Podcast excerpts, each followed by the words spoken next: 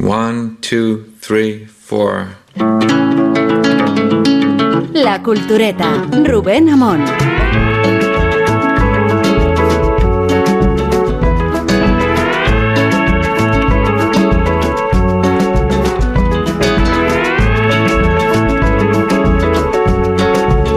Nos han dado el alfaguara de...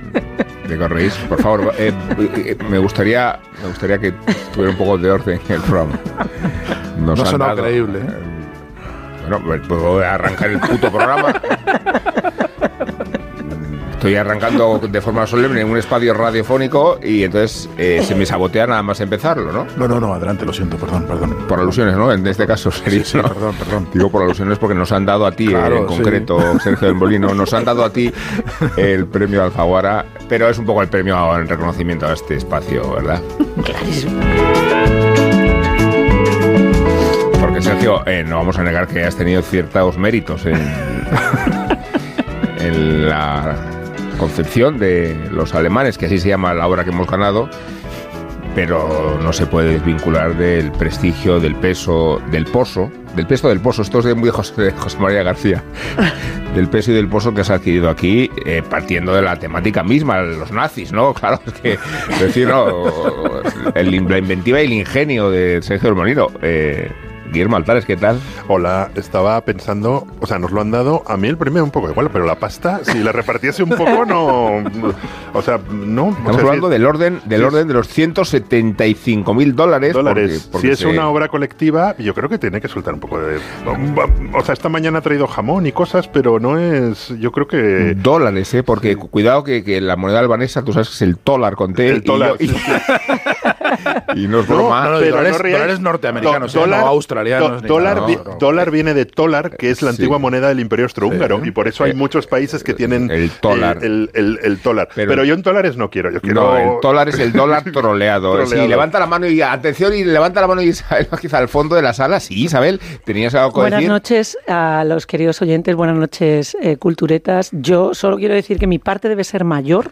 Mi, mi corte debe ser mayor del premio porque eh, esta mañana Sergio ha traído unas viandas suculentas a la cultureta mañanera Sí, que ha no han no han llegado a la noche. Me Sí, ha llegado ha una llegado. mísera moscovita, rácana. Soba- sobada, no ha además. llegado ni un trozo de ibérico, ni una tostadita de No he comido nada en todo el día ya. Nada, absolutamente nada. Con lo cual, mi porcentaje debe ser mayor del premio. Lo que a mí me toca es mayor. Rosa del Monte, ¿qué tal? Eh, muy bien, muy bien. Yo, yo he comido esta mañana mucho. Has comido Y esta bien. mañana mucho, ¿no? Y con eso te das por pagado. Bueno, es gorrineado. Pues sí, por Vale, pagada. vale, con eso. Bueno. Rosa se da por pagada de su parte. Sergio, a ver, en- ya en serio, enhorabuena, de verdad. Eh, Muchas gracias. También he de decir que la, me enseñaron la- el borrador del acta del jurado.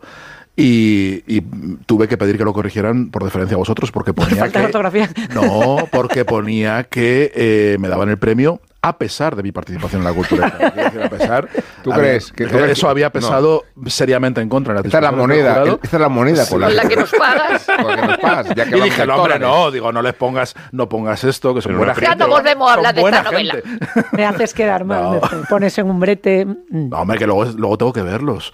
Sí, bueno, la novela sale el 21 de marzo. Hemos Eso eh, es, en- eso a es. disposición en todas las plataformas y se puede adquirir también online porque es un libro de categoría. No, este, que- este- alemanes. este hay que comprarlo solo en papel. ¿Va, va a tener audiolibro, lleva uno. Sergio? ¿Vas a tener audiolibro? Lo vas a leer tú. Eh, Generalmente sí, sí y sí, seguramente, pero no lo hemos hablado todavía, pero en principio sí, esa, es- esa es la costumbre habitual, que, el- que lo lea yo. Oye, yo, yo nunca he escuchado audiolibros, pero otro día estoy hablando con un amigo que es muy, muy entusiasta y en, en- en parte me convenció. Dice que todo depende de quién lo. O sea, que no depende tanto de la calidad del libro. Evidentemente hay audiolibros. Pueden que- mejorarse que- un que libro con la voz. lea, que aunque, lo- que aunque los lea Lorenzo Oliver serán horribles. Rajoy se lee sus libros, ¿eh? Pero. Sí, ¿verdad? Sí, pero. sí, Era, una tacada, era además. bas- bas- bas- bastante, ba- bastante fan. Yo escucho muchos artículos, los artículos largos casi siempre.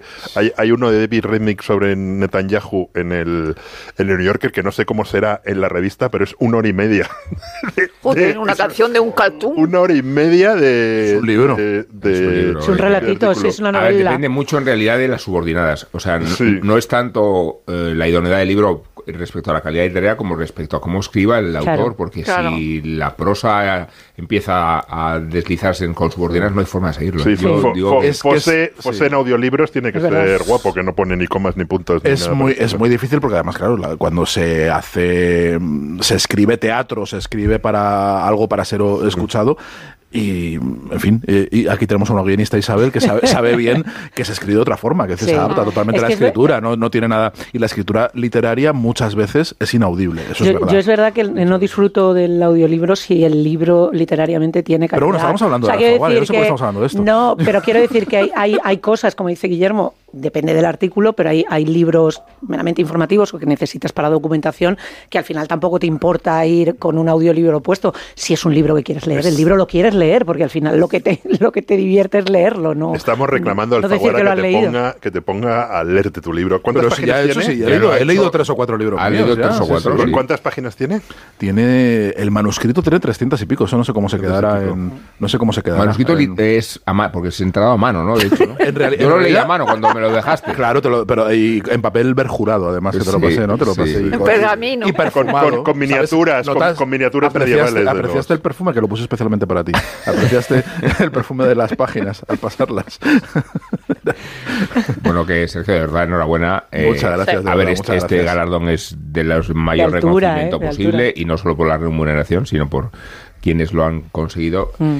Y los alemanes salud de una comunidad eh, alemana que estaba en Camerún y que por accidentes geopolíticos y personales llega a España y se establece en Zaragoza y tú trazas la, la línea de esa familia a, a partir de los últimos eh, supervivientes, ¿no? Sí, sí, sí, de los, la, la última, la generación de los de los bisnietos que, que siguen manteniendo el apellido y siguen manteniendo una noción de orgullo muy fuerte y manteniendo el idioma también y, y se van a vivir Alemania en cuanto pueden y a trabajar. Y tienen una, una noción de casta, una idea de, de pertenecer a un a, una especie de, aristocracia germánica de un país que tampoco existe, que tampoco, porque en Alemania ellos tampoco se sienten reconocidos ni, ni, ni tienen nada que ver el país que ellos añoran con la Alemania que ha sido luego, y en, y en España tampoco se encuentran bien. Es una, es una historia que, que de, de un, de una gente muy rara, de una gente muy rara que ha vivido unas circunstancias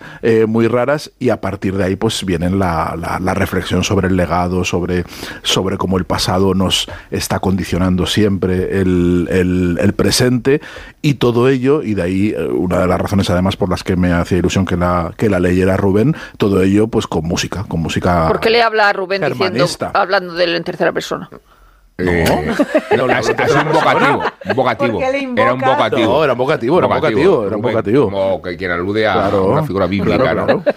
Eh, como puede haber hecho Simeón, como Sí, Ya ve, Judá, ya ve, di, ¿por qué no ya ve? No, hablamos de la tribu no. en concreto. En realidad estaba hablándole a la audiencia. Y Sergio, ¿cómo, llegaste a esta historia? O sea, ¿cómo es la primera vez que oyes hablar de ella? Esto es entrevista, esto es entrevista. Esto es entrevista, sí. Sí, sí. Pues hace, hace mucho Adelante, tiempo. Hace, hace- hace mucho tiempo. Yo eh, en, en una feria del libro viejo compro uno- unos papeles raros en los cuales hay un montón de propaganda nazi eh, en español. ¿Cómo no A ver, atraes? O sea, de, de- de todo lo que puedes Como comprar. moscas en a una la mierda, vamos. una cosa. Perdóname, ¿Qué te eh, atrae? Willy Una Altares. Pues, pues, ¿sabes qué compré? Me dijeron, mira, acaba de pasar Will Altares y esto es lo que ha quedado. ¿Sabes? ¿Sabes? Ha dicho, esto- Claro. Entonces eran unos panfletos con discursos- Esvásticas no nos quedan, solo tenemos masivón. y me Sí, pero bueno. pero no sé, es- ¿Esto qué es? ¿De dónde, ¿Qué mecanismo te ha llevado a Es un- al máximo? Fallar la cabeza. Bueno, pues, pues eh, tuve esos panfletos de propaganda nazi escrita, impresa en España, y entonces eh, al compartirlos eh, con, con amigos historiadores, un amigo historiador me dijo, "Di- esto seguramente, y tiene toda la pinta de que, de que era propaganda que hacían los alemanes del Camerún. Y yo dije, ¿qué eran los alemanes del Camerún? ¿Qué, de qué me estás hablando? ¿Qué dices? Y entonces me contó, dices algo que se sabe muy poquito, dice, y me dio las tres referencias bibliográficas que había, que eran tres alusiones, una de ellas en una novela de, de Sender, que los mencionaba en la, en la, en la crónica del Alba. ¿Ah, hacía en la crónica del alba. En la crónica del alba hay un párrafo la- la en el que habla de esos nada, alemanes, claro. pero un parrafito, una mención muy marginal. Y apenas se sabía nada. Me, me pasó lo que había, que era muy poquito. Dice, es una historia que me gustaría investigar en algún momento, pero está ahí virgen. Y entonces empecé a tirar del hilo, empecé a conocer a familias, empecé a, a hacer historias, saqué, saqué reportajes, saqué un librito, un pequeño ensayo contando, contando esta historia localizada en Zaragoza. Y es una historia que me ha perseguido desde siempre. Y he conocido a varios alemanes del Camerún, uno de ellos que, que luego fue amigo mío, Pablo Bieger, eh, que fue consejero de, A- de, de- de A3 Media, murió, murió el año pasado, un, un- un tipo encantador, letra herido, un abogado estupendo, y que era nieto de uno de estos alemanes, ¿no? y que además tenía, eh, estaba obsesionado un poco con, con este legado, con esta historia de Y, legado. y- y siguen teniendo conciencia de que de Algunos muchísimo. algunos muchísimo, ¿no? Otros están O sea, olvidados. o sea, la familia pasa de todo. Y otros se, se han ido ol- olvidando de tienen un apellido raro y ya está. Claro, punto. sí, sí, Claro, y hay otros que- sí tienen conciencia. de Otros sí, sí, sí. Pues este Pablo Viguer, por ejemplo, tenía un archivo con toda la foto de su abuelo, con un montón. Guardaba la cruz de hierro que ganó su, su, su abuelo en, en, en Camerún. Eh, o sea, no, decir que sí, había, había, había mucho material y mucho, mucha cosa de la que tirar, mucha memoria familiar. Los alemanes de Camerún no son los de la reina de África o Son los de la- no, los reinos de África eran los, de, los del otro lado, los, los del de, la- otro lado, los de, los de Tanzania, Tanzania. Los de los de Tanzania. Pero vamos, son básicamente los Sí, mismos- sí, mismo sí, sí, es, es el mismo, la misma colonia y el, mi- el mismo, la misma historia. Muchas- Y en Camerún es curioso porque los alemanes construyeron un sistema férreo. El sistema férreo de Camerún Sí, es, alemán. es alemán. Y las estaciones de Camerún están hechas con arquitectura bávara. con arquite- Entonces va, va en medio de la selva y, la- bueno. y las estaciones parece la, la estación de un pueblo de, de los Alpes. Sí. Es una cosa Es maravillosa. como, lo- como el teatro de ópera de... El de Fitzcarraldo. No, el de Hanoi. Bueno, el de Fitzcarraldo está en Manaos, pero es que en Hanoi está la reproducción de la ópera de París. Y entonces es un poco sorprendente el mismo edificio en otros ambientes vietnamitas, eh, Guillermo. Sí. estoy con la entrevista, no, perdona. No, No, yo lo que iba a decir que, Ah, lo, que lo que mejor que puedo decir de escribir es que tengo muchas ganas de leerlo. O sea, que apetece, mo- Sí, a- que apetece mogollón. Sí, que estamos contando hace el lo 21. trataremos. Podías llevarnos a presentarnos, a hacer una cultura de Zaragoza. Claro que sí, claro que sí. Especial yo le- alemanes. Yo le digo al O favor. a Camerún. Oye, No, y, Camerún. y, y Ah, sí, Ro- ah, Rosa, ah, ese es Rosa la No, entrevista. no, No, es como Yo está el dije programa, Camerún, ¿eh? pero luego dijeron, Le- vale, le- pero, pero lo descontamos de tu premio. Y dije, no, entonces lo hacemos en Zaragoza. A decir que de- después de la metáfora de Rosa, ¿os imagináis que vas a pedir un polo y te dan un polo con, con, con, con la forma de la cruz gamada? Bien, es el momento de cambiar de... Desvarío máximo ya. de tercio, muy taurino Niño. esto. Hablaremos de toros luego y no sabéis todavía por qué, pero sí, vamos a hablar de toros. Eh, que no se vaya la audiencia, tranquilidad, eh, por favor, eh. Eh, aguanten un poco. eh, pero antes, a propósito de la fertilidad de este programa, creo, quiero que escuchéis eh, un programa que se emite en Canarias, eh, los jueves en concreto. Escuchad, escuchad. Más de uno Canarias. Sergio Miró.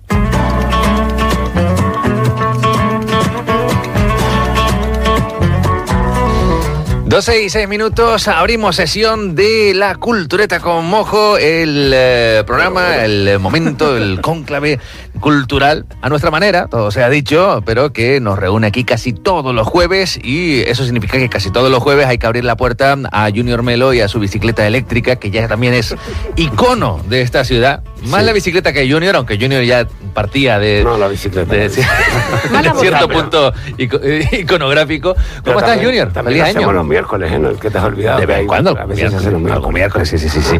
Tú lo tienes todo contabilizado. ¿Todo bien? Todo bien, perfecto. Muy bien, muy bien. Te veo, te veo mejor cara en el 2024 que en el 2023, ¿eh? Sí, sí, tuve un Empieza fin de fuerte. año maravilloso.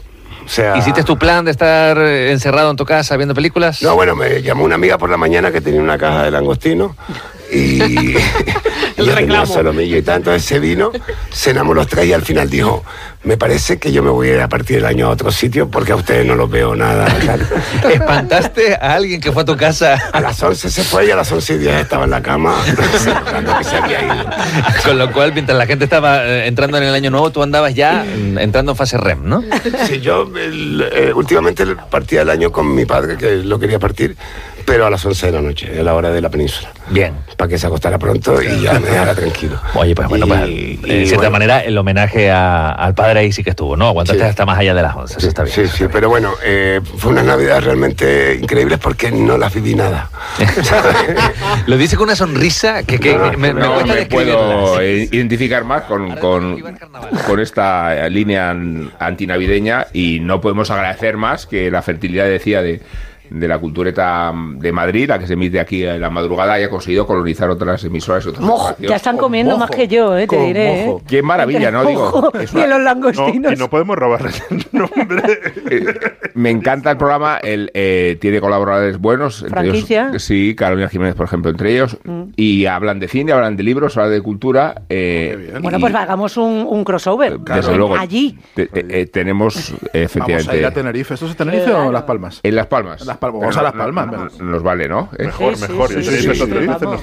Y no con esto os quiero demostrar que la cultureta es una marca en expansión. Una franquicia. La franquicia. Hay que ya, ya, incitar y suscitar que esto ocurra en más emisoras, aunque Más de uno. aunque ahora vamos a hablar de otra cosa que tiene que ver poco con el mojo y mucho con la naranja. ¿Qué te ríes, Guillermo, de verdad? ¿Vamos a hacer un programa un poco en serio?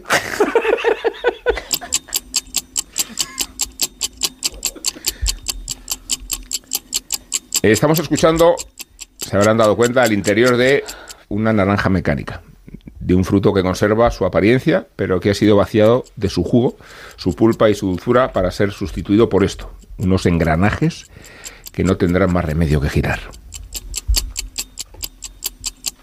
Unas ruedas dentadas que chocarán inevitablemente unas con otras hasta que el tiempo lo permita, como un corazón que se llena y vacía de sangre hasta que deja de latir. Para muchos, la novela de, novela de Anthony Burgess que Stanley Kubrick adaptó al cine suena exactamente así y para otros suena de esta otra manera.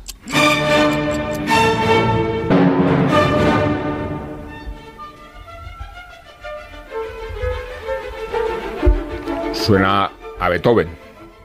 Queríamos comenzar por la imagen surrealista que da título a las dos obras, la novela y la película, porque es la metáfora que las unifica. El film de Kubrick fue un catalizador de la fama de Burgess. Las escenas de palizas y violaciones al son de Beethoven irrumpieron en los años 70 de tal modo que la opinión pública llegó a coronar a Kubrick y a Burgess como expertos internacionales en violencia. El propósito del escritor no era ese y por eso bromeaba en una entrevista televisiva. I became associated with violence chiefly because of the film, and uh, if a couple of nuns were raped in Berwick-on-Tweed, uh, I would always get a telephone call from a newspaper, you know, Mr. Burgess, what do you think of this? Do you not feel in some measure responsible? Uh, so, in consequence, they've turned me into a kind of expert on violence, which I really know nothing about.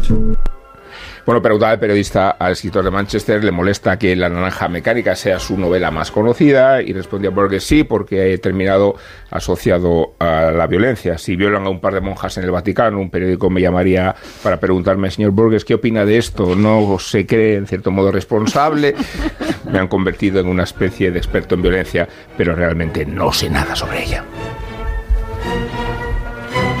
Y este extracto que hemos escuchado de la entrevista proviene del documental Anthony Burgess Más allá de la naranja mecánica, producido por el canal cultural francés y estrenado en filming estos días. El documental toma como fundamento un manuscrito que se encontró tras la muerte de Burgess en 1993, titulado La condición mecánica. En ese eh, manuscrito, el escritor exponía los temas de su novela y su construcción más allá de la asociación con la violencia explícita que lo persiguió hasta el último día de su vida. doo zoopy doo I'm singing in the rain, just singing in the rain. What a good.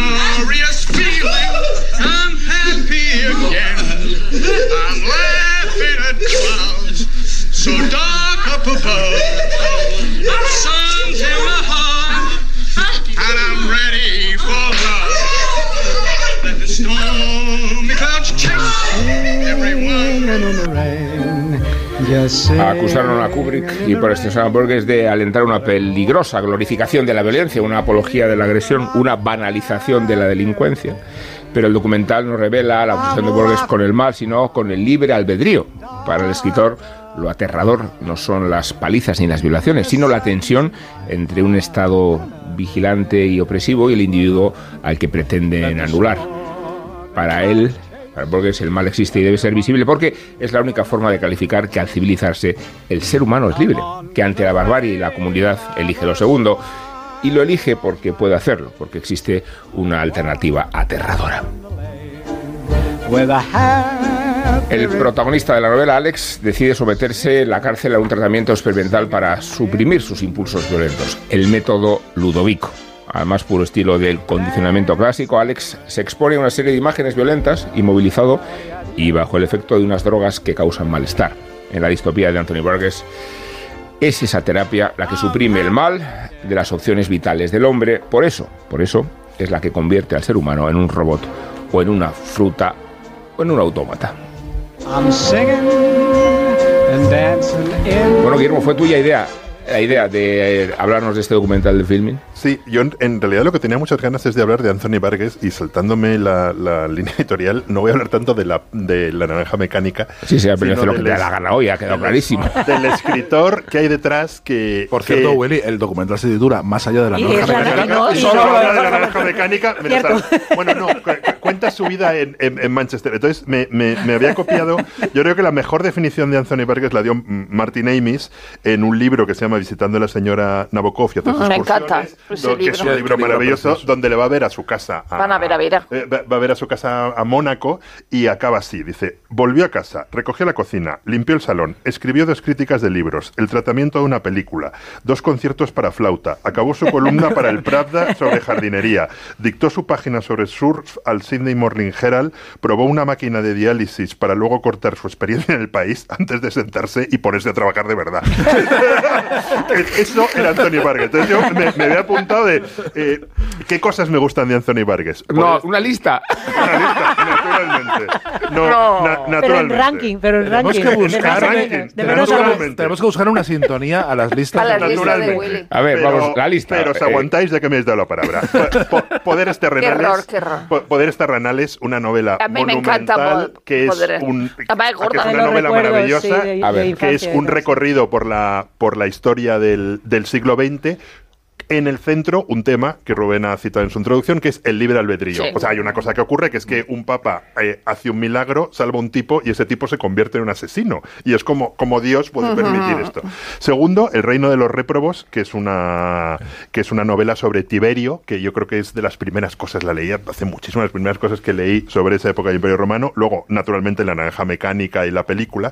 Y luego una cosa que tiene que ver con la naranja mecánica, que me encanta que hiciese Vargas, que son los lenguajes prehistóricos de En busca Sí, del fuego. sí. Claro, eso lo inventó él, El, el sí. tipo era de estos omnilingües, o sea, hablaba todas las lenguas conocidas. De hecho, una de las cosas de la, de la naranja mecánica es que se inventa un Bueno, lenguaje basado en el Basado ruso. en el basado en el ruso, ruso, con el inglés antiguo, con no sé qué, en En Busca del Fuego, que solo gruñen, todos esos gruñidos. Es el ULAM. ULAM es un se idioma que luego idioma. tiene, Se tiene que encargó. adaptarse a todos los lenguajes se en los lo que se encargó. dobla la, la, la película. Y luego una, una novela que, que sí que está, o sea, no sé, sí, Poderes Terrenales también está conseguible, pero un acantilado ha estado reeditando bastantes cosas de, de, de Vargas y ya que hemos estado hablando mucho de Napoleón, de una novela preciosa que es Ah. Sinfonía Napoleónica, que, sí, no es tan, sí, sí. que no es tan contundente como, como Poderes Terrenales, que es una novela larguísima, pero realmente es como la historia entre Juan XXIII y Somerset Maugham con, Ah. con nombres falsos y, la y, y el siglo XX se hace amigo de Joyce en Trieste, está en el Berlín de los nazis. Además, él era muy especialista en Joyce, es decir, una de las cosas que, que, que era Shakespeare y, y Joyce. Y, y releyendo críticas, porque es, es, es un escritor del que eh, en una época se escribía mu- muchísimo. ¿no? Yo creo que está, un- bueno, no tan olvidado si hay este documental y esto, pero más allá de la naranja mecánica, no Ah. se conoce tanto su obra. Un crítico justo Navarro decía, ¿cómo puede escribir con tanta solvencia sobre tantas cosas? Y es verdad. Sí. O sea, da igual que haga una novela de ciencia ficción que es una reflexión sobre la violencia y el libre albedrío, da igual que haga un fresco del Libros siglo de XX, hay- hay Napoleón, libros de viaje, sus Hay una propias clave, hay una- eh, hay una clave importante. todo lo hacía bien. Una clave importante que sí que está contada en el documental Sí, y es que era pobre. Que era pobre, que no, no, de verdad, que es la clave importante de, de su hiperproductividad eh, totalmente inhumana. Y es verdad, y además, que, porque no nos olvidemos que era compositor. Bueno, Era- era pobre, era pero era una familia dice- músicos. Bueno, la- la- músico sí, la- pero, pero que él tenía, él, él, eh, tenía una obsesión por conseguir sustento y por mantenerse y por pero- mantenerse además en un, en un eh, panorama donde él siempre tenía la sensación de sentirse ciertamente intruso. eh, Un advenedizo un en el- advenedizo, y, tiene, y tenía la sensación de que tenía que demostrar más que los demás. No, pero, siempre. pero a él le pasa que en el, en el 59 le detectan un tumor cerebral eh, incurable y entonces como el, el protagonista de Breaking Bad dice, tengo que escribir para ganar dinero y que mi mujer tenga Claro. dinero y en lugar de ponerse a hacer droga se pone a hacer libros y entonces Libros y con- y cla- conciertos, ¿eh? claro no no y, y escri- escribe escribe eh, eh, en cinco eh, cinco novelas y media en un año y la media en la naranja mecánica Era, era pe- era peor que Galdós, ¿eh? Sí, sí, pero, pero es como Breaking Bad, es decir, tengo que dejarle dinero a mi mujer. Luego al final murió en 2019 de, de un cáncer de pulmón, es decir, que, que- Sí. que el tumor lo- cerebral lo no- bueno es que todo esto lo hacía mientras tocaba el piano y fumaba puros. Claro, no, no, y También, compo- que- componía sinfonías y sonatas y luego lo de los idiomas, es decir, que hablaba toda clase de, de- Para- de idiomas. Para O sea, pintar el, el retrato del tipo de familia que es, que puede ser del lumpen absoluto a, a gente más o menos acomodada, el retrato que, que se hace del, del, del- su infancia y de la muerte de la madre y de la hermana es terrorífico. O sea, es gente que está trabajando, que tiene... La gripe ah, casa- española. el 18 por la gripe española, se mueren su madre y su hermana y su padre vuelve de trabajar. Un par de días después se encuentra a un bebé de un año en la cuna berreando y a la niña de siete años y a la madre muerta en la cama, lo cual es... Pero por eso, por la, por la Ese es el, ese- ese es el horror del que viene. ese es Inglaterra, horror. ¿no? Pero es viene de un Inglaterra. horror, pero viene de una familia que no es de... No, no están niño hambriento en no la son calle. prostitutas del West End, pero, pero es una es una pobreza que, que es, No, es una perfe- pobreza que perfectamente obliga, identificable. que, Hemos que- leído que- a él le transmite una, Claro. una, una noción también de la ética del trabajo es. que no tienen otros escritores británicos. Es decir, no tienen, y por, porque, porque han sido dedicados en Eton y han sido edu- educados No, en, sí, pero- en- de en otro- menea, sí, Claro, que no tiene, que no tiene Martin a Amis, por a ejemplo. a Martin Amis no tiene esa Hombre, claro, eso es un señorito. Claro. Pero el, el- Los Bond, que Ah, estaban escribe vinculados con eso. él, que, que Oberenbock eh, eh, es quien lee en su, en su funeral, no son esa gente. Claro. no están educados y gracias, gracias a que Willy ha, ha- ha hablado de poderes terrenales y de otros libros, porque claro, él tiene esa la maldición de el documental se podía llamar la maldición de la, de la, de la naranja mecánica, porque él Es mismo parecida a la de Nabokov la- con Lolita, ¿eh? Ya, ya, Sí, pero eh, se parece bastante. él, sí. él mismo en una en un en noviembre del 86 en esta edición que se hace sobre el, el 50 aniversario de la naranja mecánica él eh, eh, escribe que, que se ha pasado buena parte de su vida haciendo declaraciones serográficas de intención y de frustración de intención mientras que Kubrick y mi, mi editor de Nueva York gozaban tranquilamente de la recompensa por su mala conducta la vida por supuesto es terrible y se refería a esa libertad que él dio a los editores sobre el capítulo 21. Es decir, Kubrick coge la novela, la novela en la edición americana donde se, se queda en el capítulo 20 y sin embargo en el 21 hay una redención de Alex. Y entonces Alex piensa en tener hijos y en hacer una vida de, de persona decente. Y esa parte no está en la, en la edición americana ni en la película de Kubrick. Y, y lo que decía de, de la maldición, dice, probablemente sobreviva, mientras que otras obras mías que valoro más muerden el polvo. Y, y- y esa, esa, y esa eh, novela, pues prácticamente lo, lo ha sepultado, pero bueno, también le, le- le ha dado su Yo la, la, bien. la, eh, la película la he, la he vuelto a ver esta semana eh, prestando atención a algo que... la- el problema con la naranja mecánica es que la hemos visto tantas veces, un poco lo, de vértigo del otro día.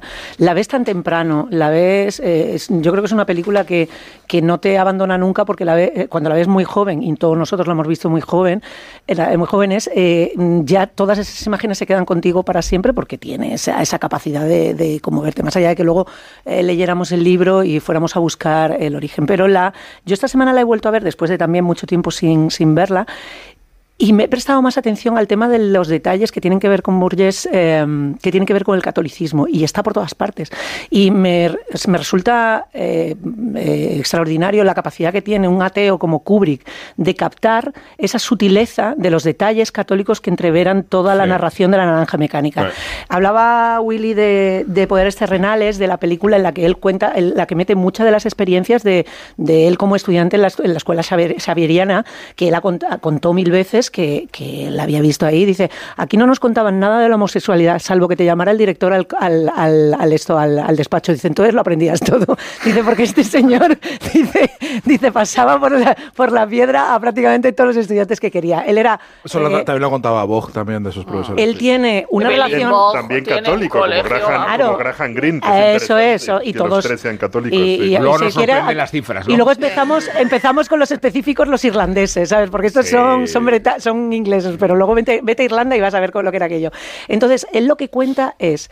eh, en- dentro del, tema católico en, La Naranja Mecánica, eh, es, una, es una película igual que el libro que no, o sea, el sexo nunca es sexo, solo es violencia. Eh, eh, está absolutamente desprovisto de rijo todos los encuentros sexuales. Incluso el momento en el que Alex se lleva a las chicas a casa está acelerado. Kubrick no se regodea en el tema de un tío haciéndole, "Eh", y tocándole en plan Benny Hill, tocándole los pechos a una chica. No, todo eso es aséptico, dan con la Sí, mano abierta. no es- Sin embargo, el rijo está en la mirada de los homosexuales en la cárcel y son solamente es el rijo solamente lo tienen los hombres por otros hombres que es una cosa es muy sutil pero es muy precisa Es al mismo tiempo Ah. la única persona que tiene eh, una mirada sensata en toda la narración es el sacerdote, que es la única persona que templa el- el- la situación y dice, aquí a lo que, con lo que- contra lo que vamos es contra el libre albedrío, nosotros no estamos propiciando que una persona sea mejor. Y, se la, y, le, y le callan diciéndole que están convirtiéndolo en un cristiano ejemplar. Esta persona le vamos a suprimir los instintos homicidas, con lo cual le vamos a convertir, y el sacerdote dice, no, le estás quitando la voluntad de ser un, un cristiano ejemplar, es decir, de decidir que es suya la voluntad que reprime esos Es que eso es lo que- Entonces esa es Claro, una de las Es grandezas que eso es de lo que no para de hablar eh, en, en las entrevistas y en, los y en los Sí, libros, documento. el propio Anthony Sí. Es decir, tiene que existir el bien y el mal para que tú puedas elegir. Si el, proce- el procedimiento ludovico o cualquier otro sistema pauloviano, esquiniano, te, te, te, te suprime la, la, la acción de ir al mal, ¿qué, qué sentido tiene? Es decir, el ser humano no es un ser humano si no puede decidir que Somos sale Ali Days ética, diciéndolo, ¿no? no, sé Eso por qué, es, claro. Se trata de tener la opción, es decir, es como dice yo, yo, yo es que soy Claro. muy muy honrado como, a- a- frente a un político corrupto que se ha llevado no sé cuánto dinero y dice, pero, pero a ti te han ofrecido el dine- a- dinero alguna vez, es decir, el, el- el honrado lo Claro. será si te lo han ofrecido y no lo, y lo has rechazado. Esta preocupación por el libre albedrío, que es la preocupación filosófica y moral fundamental de, de, de Borges con, con su catolicismo, quiero decir que no es un, un catolicismo de prédica, es es. decir, no es un catolicismo Profundo, banal, es un catolicismo muy profundo y, y también profundamente liberal, porque realmente... Sí. Eh, en, en eso se parece, recuerda un poquito, evoca un poquito a Delibes a mí a veces, en, en- en esa, Pero- esa- en esa pero mirada es- de, de la pero es- moral pero religiosa es- No, él tiene una como algo... intención es más- moralista, pero es más osado, tiene una cosa increíble. En una- es- esa novela en una entrevista que se leyó los evangelios, no le gustó la imagen, creía que la imagen de Jesucristo no, no se ajustaba a lo que iba a hacer y escribe una novela sobre Jesucristo. Sí, claro, o sea que claro, es, no, no, es es- o sea, cu- cualquier otro escritor. Pero es que es un cuando- erudito, Cuando es- se habla esta idea del silencio de Dios, lo hace en función de que eh, no hay que pedir que a Dios intervenga porque nos ha dado el libre albedrío. Claro, Eso es, intervenimos claro. nosotros. O sea, nosotros es. tenemos la libertad para es decidir el entre el bien y el mal. Y si nos obligan a ser buenos, pues eh, claro, se acaba el libre albedrío y se acaba lo, lo que nos hace, lo que nos hace por último, humanos. por eso interpre- se interpreta mal también la novela y la película. En realidad, la crítica va al poder represor del Estado en su capacidad de, de condicionar la bueno, como, libertad. to- como toda novela tiene Claro. muchas, como toda buena novela, tiene varias capas, varios significados y varias sí. aproximaciones y se puede, puedes quedarte con unas cosas o con otras. Tam- También es legítima. Eso, no hay una Sí, sola claro. lectura, ni una lectura correcta de la naranja mecánica. Eh, cuando decía con, con lo com- comparaba con el caso con de Lolita con Nabokov en el sentido de novela que fagocita a un escritor y, y y y hace que el resto de su obra sea completamente inaccesible, a pesar de que es una obra larga, eh, interesante y, muy y variada y, diversa. muy diversa. O Sí, sea, sí, sí. claro, o sea, la maldición de los escritores no es, no es, no es solo que se fijen en una obra que ha tenido mucho éxito, que eso es una bendición. Quiero decir, eso- eso- ojalá todo escritor quisiera que una obra suya marcara un antes y un después y marcara generaciones de, de- de lectores y demás. El hecho es decir, bueno, es que yo he hecho más cosas. Yo- a mí me preocupan otras cosas aparte de esto. Pero a la vez también se acierta, porque la naranja, la naranja mecánica puede que no sea la mejor obra ni para la lista de, de Guillermo Altares, ni para la propia la lista, tercera. ni para la propia lista de, de- de Anthony Burgess. Puede que no lo sea, pero sí que es una novela donde se ve muy bien el mundo de Burgess y sus preocupaciones eh, profundas. Está muy bien eh, para entender el personaje, para entender el pensamiento de, de, de Anthony Burgess y, de- y entender su, sus obsesiones estéticas, es perfecta como Lolita lo es para entender a Nabokov. Es una, Pero o sea, tú, lees, tú lees a Lolita y no lees nada más de Nabokov momento- y has entendido a Nabokov. Y lees La Naranja Mecánica y no lees nada más de Anthony Burgess y has entendido a Anthony Burgess. y, Quiero a- decir, no hace y- falta. y a- y transmite el- el- las preocupaciones que él tenía sobre su tiempo. Es decir, el hecho de que, de que utilice el ruso y el inglés para crear este, este idioma en la naranja mecánica es porque él está en Leningrado Leningrado y en Leningrado ha visto bandas adolescentes de salvajes y entonces dice la, la- la juventud es una fuerza universal. Entonces eso de los Teddy Boys que la está viendo en, en- en- en Inglaterra lo utiliza para la, Claro, la novela. Y luego está el, el ataque a su mujer, es decir, el ataque a su mujer en el 42 por parte de unos soldados desertores que le pegan una paliza eh, Sí. y, y aborta. o sea, no- no- creo que no hay una agresión sexual, o al menos eso no se dice.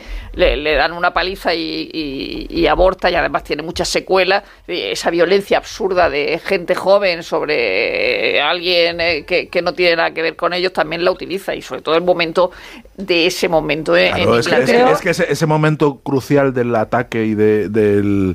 eh, en fin, tanto la novela como en, como en la película, eh, es un episodio dolorosísimo autobiográfico Ah. de, de Vargas. Quiero decir, da cuenta también de lo que ha puesto él en esta novela. que no- ha es que algo. incluso desvinculado de la- del autor, eh, hay obras que son menores comparadas con, con otras de, la- de los mismos escritores que trascienden por, por circunstancias que van más allá de la voluntad del escritor. O sea, probablemente tu En este mejor caso, trabajo no sea, claro, no sea el más relevante, por- pero por la coincidencia de, es- de la exposición de la película, la novela se convierte en una referencia eh, que, te- que- que- que va a pervivir eh, más allá de la obra de Burgess, que, se puede leer aquí se es- convirtió con en un lugar interés. común. Aquí es claro, Kubrick, o sea, quiero claro, decir, es que es la obra canónica por la, por la- a partir de la que se debate y se mide todo, porque luego yo estaba viendo, a partir de adaptaciones de obras polémicas, eh, creo que esta mañana hablabais de, a, propósito de, de la zona de interés, de la dificultad de adaptar novelas particulares, y en novelas que tienen esa dificultad, Lolita es una de ellas, jamás se podrá adaptar bien Lolita, porque Lolita no se puede poner en imágenes porque es inconcebible ver a un Es señor violando a una Es niña de 12 años, es que no se puede. Y, la, y lo que te permite O sea, de distancia la literatura no te lo permite en cine. Mary Harron, por ejemplo, que es la directora de la versión que se hizo de American Psycho, que a mí me parece magnífica y que no le gustó a prácticamente nadie. Hizo, gustó, sí? a mí me encantó. Me parece una adaptación que realmente coge la manera que se puede adaptar a American Psycho. Tú no puedes adaptar a American Psycho. Sí. American Psycho es un libro que tú cierras en un momento determinado porque lo que te está describiendo además del sentido del humor, además de la crítica social, además del retrato de personaje, es inconcebible, o sea, es tan agresivo que necesitas, o sea, que sientes la necesidad de cerrar el libro y descansar. Eso no se puede poner en imágenes. ¿Qué hace Mary Harron? Mary Harron se queda con la sátira social y hace una, mm, un retrato Sí. ridículo de un personaje que es Sí. eh, risible con la distancia que te da el cine. Pero Kubrick Eso sí es una fuerza buena la- adaptación. Kubrick sí fuerza la máquina en su, en su adaptación y No, hace no una la fuerza- no película la fuerza desde el de- Le da ritmo, le da un ritmo que no, un que no ritmo tiene la novela. Desde el momento, desde el momento en el que Lolita no es una niña, No tiene sentido. ya no tiene sentido. Claro. No, no, Ya no, está, ah, no, que no, no. no habla de Lolita, habla de la Ah, naranja perdona, mecánica. ah, creía que hablabas de Lolita, vale. Ah, eh, es, que, vale, es perdona. que Kubrick está en las dos. está la- claro. Por eso digo que estabas hablando. Vale. En la naranja. es- es- Pero da igual, vale- no me vale lo mismo. que- Pero la Vale, lo naranja mecánica, perdona, también sucede Vale, por eso digo que vale lo Alex es un niño. Alex tiene- es un niño. en la novela tiene en 15 la años. ya. tiene 15 años. Eso no se atreve. Y eso, pero es- Hombre. no, pero es que no se atreve, es que La- cambia, cambia el significado la de lo que estás viendo. la violencia- No es lo mismo ver una banda de niños de 15 años imberbes De veinteañeros. de veinteañeros que ver a un señor cruel psicópata Claro. que es, Es Malcolm McDowell, que, que es un señor Pero para el mayor. momento en el que se rueda esa película. Pero que es distinto, que cam- cambia la percepción, Rompe cambia. muchos moldes en el cine. Yo creo que, Sí, sí. que es verdad que la naranja mecánica de, de Barges ha, ha sobrevivido por Kubrick. eh, y además, como Total. él cuenta, Mm. cuenta, Kubrick le dijo, promociona tú esto. Sí, sí, y, sí. y se pasó la vida hablando de la naranja mecánica. También ha sobrevivido porque el, el- todos los temas que hemos tratado, pero también en el absurdo de la violencia. O sea, piensas en Ecuador y en los tipos entrando en el estudio con, con escopetas y secuestrando al equipo y no sabes si les van a torturar, si no sé qué, y es naranja mecánica. pero y porque también O- es El o- verdad- 23F. All over- el all over- 23F es una naranja mecánica. mecánica, claro. O, o sea, que, que realmente lo, una cosa que tienen los grandísimos escritores como es la, es la, la- intuición, o sea, la, intuición de los temas de, de- su época. Y, y lo tenía. Y luego el documental, yo creo que solo, solo por oírle a él un rato en las es que es entrevistas y, y- gusto, y- y ver ¿verdad? su flequillo y su puro. Bueno, no el sé pelo qué. vamos a dejarlo, ¿eh? Ah, es maravilloso. Ese, ese- Es maravilloso. ese pelo que no, Esa se, rata que no se ha la lavado desde, de- de- de- desde que estuvo en Gibraltar. No, no, pero- Hay que, destacar, hay que destacar que fue un guionista también bastante prolífico y que a propósito de, de su relación con la, con la homosexualidad, que era bastante, co- no conflictiva, pero sí particular, de estos señores católicos de respeto, pero no lo entiendo, que es Bueno, su personaje era, Ballester era muy Renales es un amigo, escritor sí, era muy amigo de. Cefirelli, por ejemplo, con él trabajó en Jesús de Nazaret y, y tenían una Es que relación parece una, personal contrafi- buena. parece una contrafigura. ¿eh?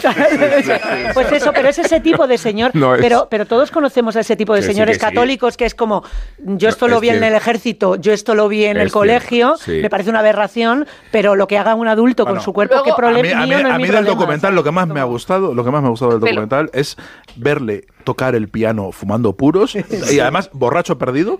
Por- eh, Sin complejos. Sí, Sin complejo. complejos. Además se le nota que está a punto de caerse el taburete, que ya no, ya no distingue las negras de las blancas. que está ahí, tal, tal, tal. Es una cosa maravillosa. Qué- qué- hay una en cosa- taxi, el paseo por Manchester también Sí, está muy sí. bien. por, Hay, eh, hay una cosa que siempre se dice infancia. y es que pues, la película fue prohibida en muchos, que eso no se dice en el documental, la, prohibi- la película fue prohibida en España. muchos, en muchos sitios y en realidad es por, por, por la primera parte, es decir, por la, por la parte de la violencia, cuando lo más impresionante es la parte en la que el Estado se toma la Exacto. libertad, bueno, él se presenta voluntario, pero la libertad de, de maniatar la- la- la- los cerebros de la gente. Entonces eso es lo que la hermana con Es que 1984 con un mundo feliz. La segunda parte gustó mucho.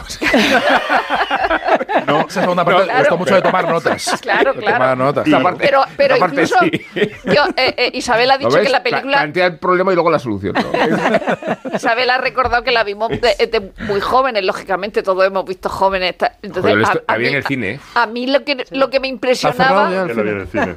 ¿Qué- Lo que me- cerrado. Sí, claro. que- lo que me impresionaba no Rosa, que está terminando el argumento, Sí. Solo. y la tertulia paralela del cine. solo decir No, que es lo que que, es- Es que lo ha cerrado. Termina Rosa. que que lo que me impresionaba cuando la ves la primera vez no es la violencia, pese a que la violencia sea así, sino el tío con los palillos en los ojos. Totalmente. O sea, Esa es la es la imagen y- de la y lo que más grima da. Venga por la violencia y quédese por la reflexión. Es así, o sea, y al final la polémica es la violencia no explícita sois- cuando no es el tema de la película. una cosa, no sois capaces de pasar por un túnel desde de, sin, nunca. sin acordaros, ¿verdad? Bueno, Claro. y luego hablamos... ¿Te lo- acuerdas de ese que había ahí El- en, eh, en Colón? Sí, Sí. No, ese ¿y a mí los túneles de parque yo no puedo pasar por ellos. Luego hablamos- incluidos el del Central Park, ¿eh? de verdad no bueno, y puedo ese ese. pequeño del retiro tampoco. Hablamos No, de la, de la, No, no, no, de la es- influencia es. de la estela eh, eh, en, en cineastas posteriores de algunas de las imágenes que se clavan, desde Tarantino eh, con, la, con el- la tortura hasta Funny Games, hasta Haneke, que prácticamente todo su cine bebe de la perversidad de Kubrick. O Hasta sea, Mortadelo, que cuando les torturan les ponen.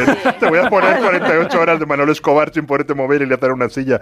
Y, y o, o, perdón, o todo el cine de Todd Solon, que Todd Solon ahora es inconcebible, porque está totalmente marginado, pero Todd Solon bebe también mucho Qué de- burra era esa película. ¿Cómo se llamaba son- e- es- esa película? ¿Cuál? Happiness o Bienvenido a la Casa de Happiness. Muñecas? Happiness, yo creo que es la película más burra Bueno, que he visto en y- mi y- vida. y- y- Short y podemos ir a, a- sí. a- a- Festen. a Transpoiting, por ejemplo. Claro, ¿no? también, Festen. sí, sí, totalmente. Festen. Festen. Claro, el, el Club de la Lucha también se hermana mucho con esta película. Es decir, Sí. esa mo- ese momento en que yo estoy, te, estoy mostrando la violencia, pero con qué propósito. Y al Es decir, mismo yo- tiempo- Yo está- estoy tratando de moralizar, es lo que dice Borges. Y- Y, lo- y es y una perdona, lección- y la mala interpretación, Claro. el, el Club de la Lucha, que tuvo la misma repercusión de sus normales que realmente piensan que la llamada no es a la reflexión, sino a la imitación. O sea, había Isabel, ahí- el ahí tema se de ve las muy bien pandillas de los copycats. La, ¿no? la enseñanza que da es la distancia que va entre el cine y la Los y la idiotas y la gente que piensa. No, entre el cine- un libro puede tener un impacto enorme, ¿no? Eh, Y, y- y no no genera ni los debates ni, ni Que la película, ni sí. la idea que la película, ¿no? Totalmente, sí. No hay eh, Sí. eh, por muchos millones de ejemplares que se Lo venden del en la secreto mecánico, guardado en el libro, ¿no? O Claro, sea, es que toda si la no, si no hubiera si no hubiera versión cinematográfica no habría generado esos No, la de Dan Brown, sí.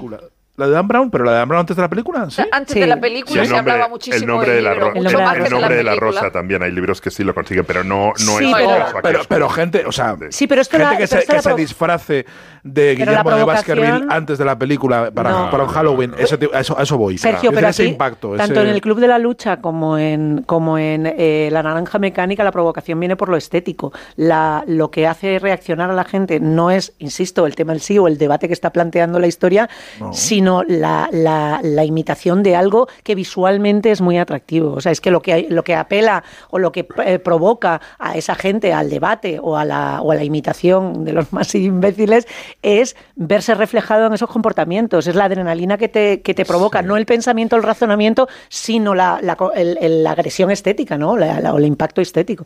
Que es Alex ver con el bombín pateando a un mendigo o violando a una señora en su casa o a los otros preparando jabón con el, Es un poco el la efecto Casa de las Padrino, Gordas, ¿no? El ¿no? Los, los- los gángsters Imitando, imitando a- claro. a, Marlon Es Brando. sí. Y es po- plenamente contemporáneo. El servicio de documentación del programa me facilita este dato. La película se estrenó en 71 en Nueva York, que no en Estados Unidos, Mm. solo en Nueva York.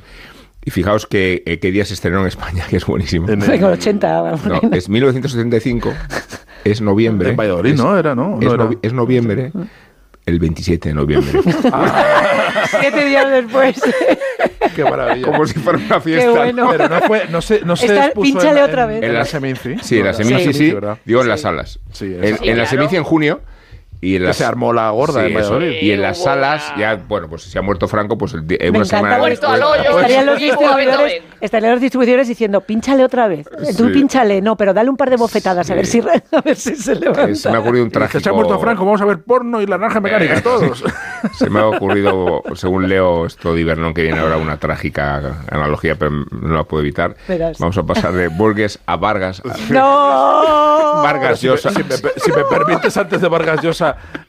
hacer, es que he, traído una conexión ibérica de Anthony Burgess. Ah, sí, ojo, eh. Sí. Adelante, Sergio. Hay una conexión ibérica porque él pasó parte de la Segunda Guerra Mundial en Gibraltar, eh, además haciendo... ¡Ah, sí que le detuvieron! Sí, le, le detuvieron, le Le detuvieron. detuvieron en la línea de la Concepción. Le detuvieron en la línea de Concepción. Él estaba, O a, estaba punto de, de- a punto de parir. destinado en Gibraltar y lo pasó fatal, le pareció un sitio espantoso, horrible y le marcó mucho los meses que Sí. pasó en, en ¿En Gibraltar. Y años después escribió un libro de memorias que no está traducido al español, curiosamente, siendo tan, tan, tan ibérica la cosa, que es A Vision of Battlements. de- ¿En serio? Que Pero- son memorias de Pero que le Sí, sí, detuvieron por insultar a Franco. Que le detuvieron por insultar a Franco. Le mandaron a- al cuartelillo unas horas. sí, sí. En la- en la línea, En la otro- línea de la verja. Al Sí, otro lado, al otro lado, sí. Bueno, decía que de Vargas a Vargas, mm, perdón, a Vargas Llosa, en concreto a Le dedico mi silencio. Resulta que Ibernón ha hecho una lectura dramatizada. eh, ¿Salen valses? Una lectura dramatizada, no de todo el libro, sino de las únicas líneas que ha leído. Un rayo primero de sol puede perfectamente anticipar un día espléndido. Un tráiler bien cosido y rematado al bies muestra el camino de baldosas amarillas hasta la pantalla grande del cine y hasta el éxtasis cinematográfico después. ¿Por qué no? Unas líneas certeras abren la puerta del disfrute literario que podría estar por llegar, quién sabe. Esto mismo, unas líneas primerizas, es lo que me ha pasado con Le dedico mi silencio de Vargas Llosa en Alfaguara. Ay, Mario, Mario. Suficiente para recomendaros la novela, queridos oyentes. Escuchen, escuchen.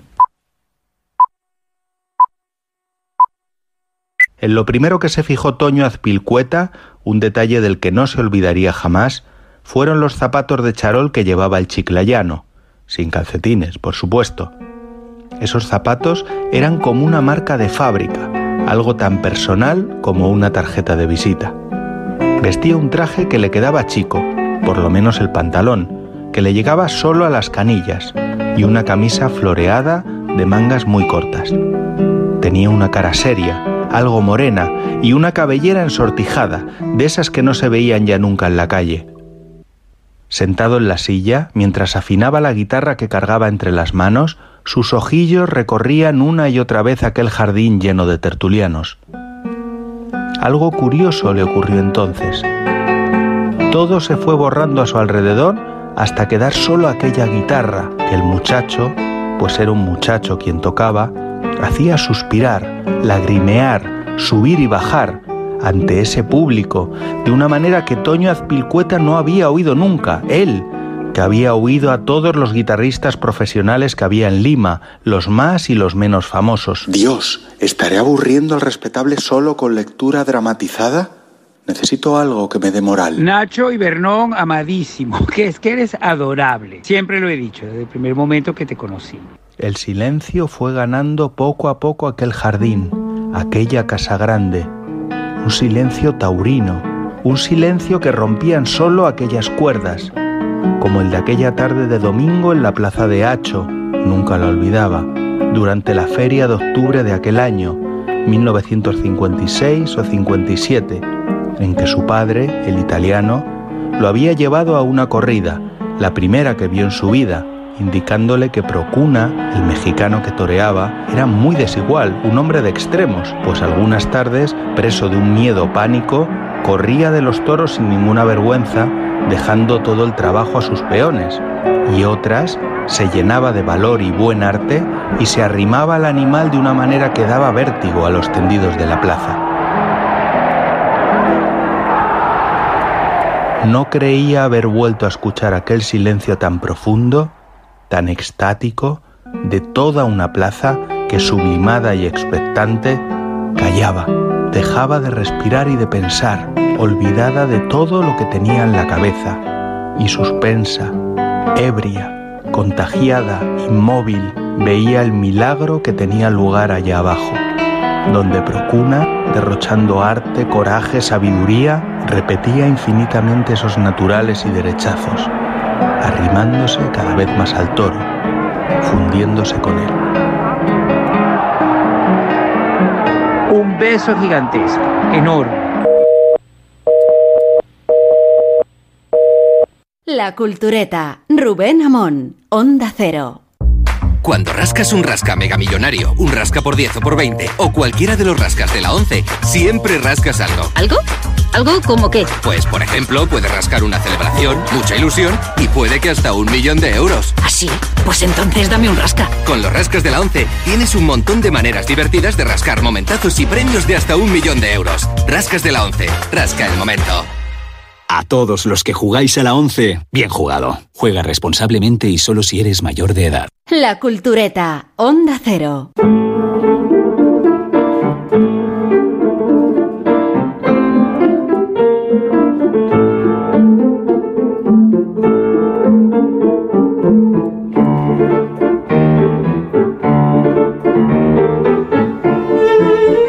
Al comandante Himmler le dio un vaído. Le indispuso y hasta le mareó la experiencia de asistir a los toros en las ventas aquella tarde del 20 de octubre de 1940. Un cartel estremecedor evoca el acontecimiento, estremecedor porque el fondo rojo de la pancarta enfatiza todavía más el círculo de la svástica. Y distrae la atención sobre los toreros que allí se anunciaban. Marcial, Gallito y Pepe Luis, constreñidos todos a levantar el brazo y sumarse a la austeridad de la dramaturga. Colgaban banderolas nazis en las balconadas de la plaza y hasta hicieron un paseillo preliminar los soldados del ejército germano. Franco acompañaba al invitado alemán en el palco, pero la cortesía y las atenciones no alcanzaron a remediar las incomodidades del lugarteniente de Hitler. Se lo digan a Pepe Luis, niño prodigio de Sevilla y protagonista involuntario de la kermés nazi en las ventas. No es que fuera obligado a saludar con el brazo en alto. Las autoridades le forzaron a vestirse de luces. Hubiera preferido no hacerlo el maestro sevillano, sobre todo porque el homenaje a Himmler precipitaba su confirmación de alternativa, demasiado prematura. Se había doctorado Pepe Luis en la maestranza el 15 de agosto del mismo año y carecía de sentido presentarse tan pronto en Madrid, pero los intentos de escabullirse no impidieron que un par de controles de las carreteras dieran con su paradero y le condujeran al Ministerio de la Gobernación para inscribirlo en el cartel definitivo. Usted torea. Pepe Luis tenía 18 años y su aspecto ario, rubio, piel blanca, ojos azules, podía agradar mejor que ningún otro a la delegación nazi, más allá de las habilidades taurómicas del maestro por las que fue contratado.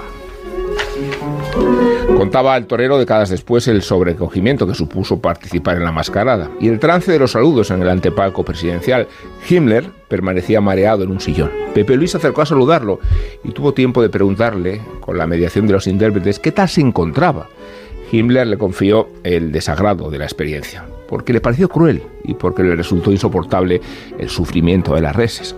La meteorología jugó a favor de la angustia del tirano. Tanto llovía en las ventas que el festejo se suspendió después de la lida del tercer toro. Himmler se retiró descompuesto a la suite del Hotel Ritz, aunque antes regaló a Pepe Luis una pitillera de plata con el sello de la esvástica.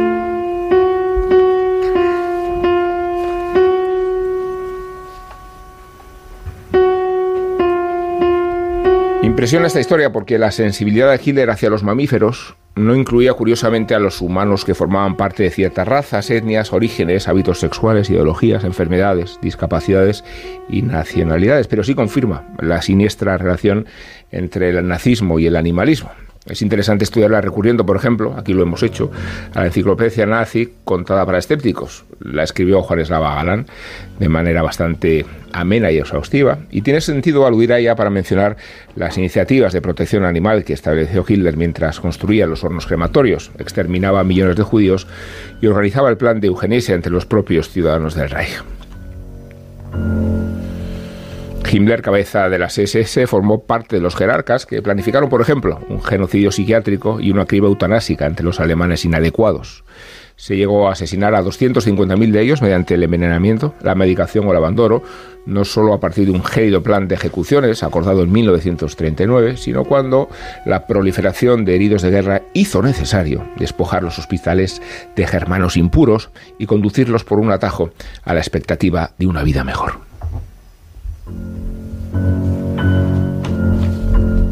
Todavía no se había decretado la solución final ni organizado el plan de exterminio de los judíos, pero Himmler se atribuyó las iniciativas legislativas destinadas a la protección de los animales. Se exigía tratarlos con compasión, los caballos debían ser errados con procedimientos indoloros, se castigaba con penas de cárcel la vivisección y estaba incluso prohibido cocer las langostas y otros crustáceos parecidos resultó algo más complicado vetar la caza. Algunas leyes protegían la incolumidad de aves y venados, pero Himmler colisionó con el compadre Göring, porque el vicecanciller del Reich disfrutaba de las monterías y nunca se vino a sacrificarlas, pese a adherirse formalmente a la conciencia animalista del régimen nazi.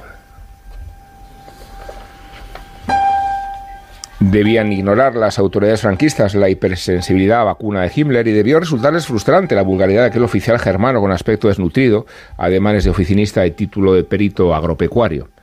No es así exactamente como lo recordaba Pepe Luis, recién estrenada, la mayoría de edad, pero sí es como lo retrata Junger en los diarios de la época nazi, a propósito de la banalidad del mal y de los cómplices. Dice Junger, detrás de la primera ventanilla puede aparecer nuestro verdugo.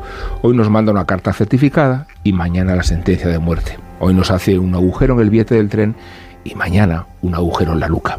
Y ejecuta ambas cosas con la misma pedantería, con el mismo sentido del deber.